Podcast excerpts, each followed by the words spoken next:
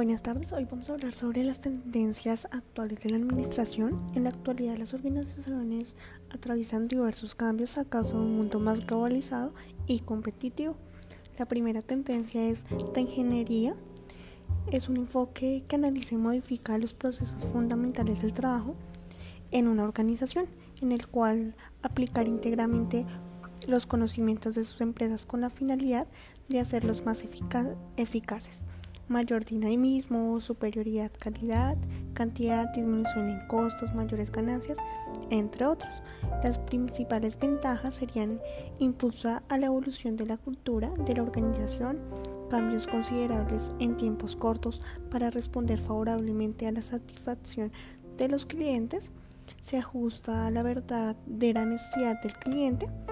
Bueno, vamos ahora con la segunda tendencia que sería outsourcing es una modalidad empresarial que consiste en contratar a otra compañía para que realice determinados procesos complementarios o tareas que no están completadas en el giro del negocio, permitiendo la concentración de los esfuerzos en, la, en las actividades esenciales a fin de obtener una mayor competitividad y mejores resultados.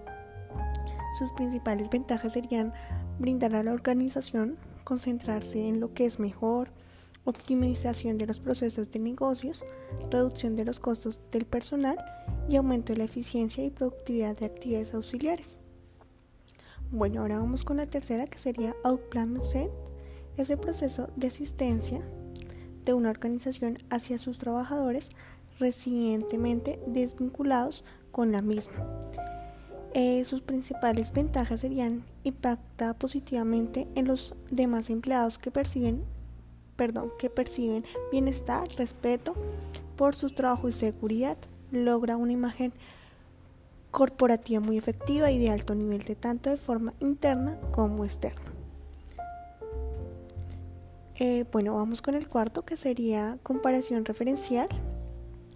Es una de las técnicas de negocios más conocida y eficiente y no se ciña a un área determinada ni al tamaño de una organización.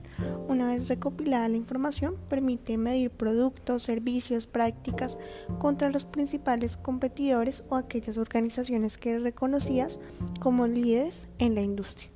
Sus principales ventajas es identificar oportunidades de innovación por medio del descubrimiento de nuevas tecnologías que han sido aplicadas en el mismo sector u otros, u otros logra conocer también la posición relativa frente a las organizaciones del mismo sector, evitando el anquilosamiento y presentando diversas alternativas. También descubre con antelación nuevas tendencias y direcciones. Y por último tocaríamos el quinto que es Empower, comúnmente conocido como potenciación o empoderamiento.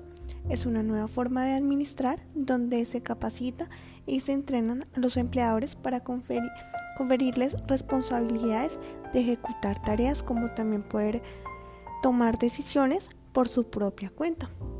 Las ventajas de este serían el trabajo desarrollado por cada individuo representa un desafío y no una carga laboral. El personal, de acuerdo a la responsabilidad asignadas, tiene la autoridad de actuar en nombre de la organización. Los empleados participan en la toma de todas estas decisiones. Las opiniones del personal son valorables y tomadas en cuenta. Tienen predisposición del trabajo en equipo. Bueno, estas serían como las tendencias actuales de la administración, las que deberíamos tener en cuenta para tomar decisiones.